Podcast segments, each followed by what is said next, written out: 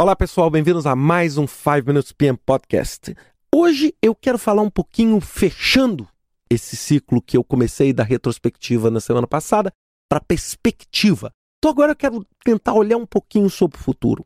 Eu falei na semana passada um pouquinho sobre estranho, é, um pouquinho sobre incerteza, irracionalidade, volatilidade. Eu acredito, dentro do meu, né, da minha experiência, que essa volatilidade essa incerteza continuarão em 2012. Né? Ou seja, eu acho que essa tempestade, essa turbulência não acabou, eu acho que ela vai continuar, mas eu acho que ela vai continuar com todos os seus desafios, mas também com todas as oportunidades atreladas. Né? Nós vamos continuar vendo países em desenvolvimento investindo muito, nós vamos continuar vendo muito investimento no Brasil, o Brasil crescendo, e eu queria que o Brasil estivesse crescendo usando as melhores práticas de gestão de projetos. Esse vai ser um grande desafio e uma grande oportunidade, ou seja, um grande desafio. Provar que gerenciamento de projetos vai agregar valor para essa empresa, porque uma coisa é provar para mim, né? eu estou plenamente convencido. Agora, será que as outras pessoas também estão convencidas? Então, acho que esse é um grande desafio e também uma grande oportunidade, porque a gente conseguindo provar isso, nós vamos ter um mercado de trabalho, um mercado de oportunidades praticamente sem fim, praticamente ilimitado. Eu queria dizer dois tópicos na minha cabeça que eu tenho visto fortemente, isso não só no Brasil, mas como também no mundo. Duas coisas que, assim, se você falar assim, Ricardo, em gerenciamento de projetos, o que, que eu deveria estudar? Uma coisa que eu acho que você deveria estudar: gerenciamento de portfólio. Essa é uma grande tendência. Uma grande. Por quê? Porque a gestão de portfólio é exatamente o link da estratégia. Então, hoje, principalmente nesse tempo onde dinheiro é limitado, não dá para fazer tudo, estudar e entender as razões pelo qual você decide por um projeto, o benefício estratégico daquele projeto, por que você está fazendo aquele projeto, passa a se tornar algo vital. Tão vital quanto o orçamento, tão vital quanto o custo. Ou seja, você conseguir é, tirar um pouquinho a cabeça de fora da água e entender o contexto estratégico da sua empresa. Então, hoje se tem uma preocupação muito grande. Eu acho que quem souber disso vai ter um diferencial muito bom e muito importante no mercado. A segunda coisa, o gerenciamento de riscos. Acho que é uma outra tendência, porque essa volatilidade traz uma incerteza muito grande. Quem conseguir navegar melhor nesse oceano de incertezas, chega melhor no destino. E isso é uma boa gestão de risco. Então nós estamos vendo essas, eh, talvez sejam as duas grandes tendências.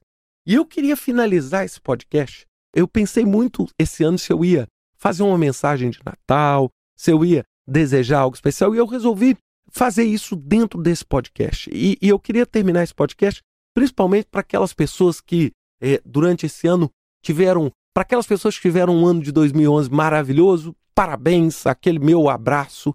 Agora, para as pessoas que não tiveram um ano tão maravilhoso, é para aquelas pessoas que, poxa, estão ali batalhando para colocar o gerenciamento de projeto para funcionar na empresa, com todas as dificuldades, resistência, cultura, o chefe não acredita, o chefe do chefe não acredita, e você de noite chega em casa e começa até você achar que também não está valendo a pena. Eu queria fechar com uma palavra para vocês: acreditar. Você tem que acreditar naquilo que você faz, você tem que ter fé. Por quê? Porque as coisas dependem muito mais da gente do que dos outros. É uma posição muito confortável a gente dizer assim: poxa, esse ano não foi tão legal porque o governo não fez isso ou porque a minha empresa fez aquilo. É muito fácil e muito cômodo você atribuir características de coisas que não deram tão certo a entidades externas. Mas eu queria dizer o seguinte: muito, muito. Se eu puder dizer, dizer assim, 80% do sucesso ou fracasso das coisas que você faz dependem de você. E você precisa acreditar. Você precisa começar o ano de 2012 falando assim: eu sou bom, eu tenho capacidade, eu tenho conhecimento, eu tenho competência para enfrentar e eu acredito no que eu estou fazendo.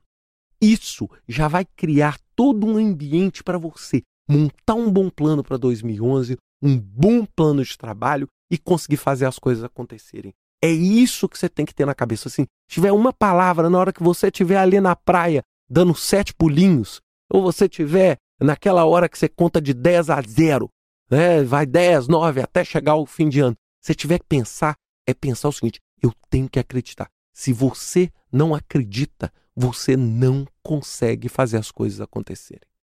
Você tem que acreditar, tem que acreditar no seu talento e na sua capacidade de fazer. Seja o que você estiver fazendo, se você é um gerente de projeto de TI, gerente de projeto de construção, porque os problemas eles vão existir. Eu gravei um podcast falando sobre eles, vão existir. A gente tem que acreditar para poder superar.